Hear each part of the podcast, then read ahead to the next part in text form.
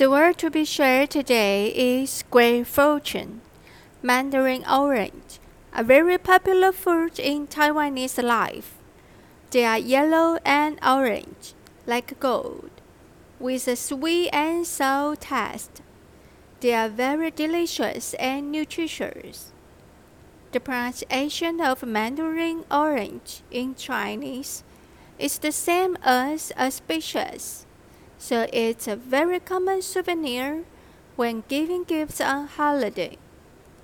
In this world, we design the orange as the storage jar to fully present the appearance of the oranges, especially the silhouettes on the outside of the orange, which also vivid.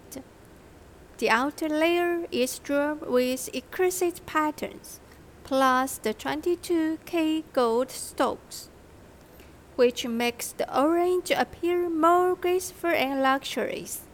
The upper cover is designed with three-dimensional penetrating orange branch and leaves, as if they were freshly just picked from the fruit tree.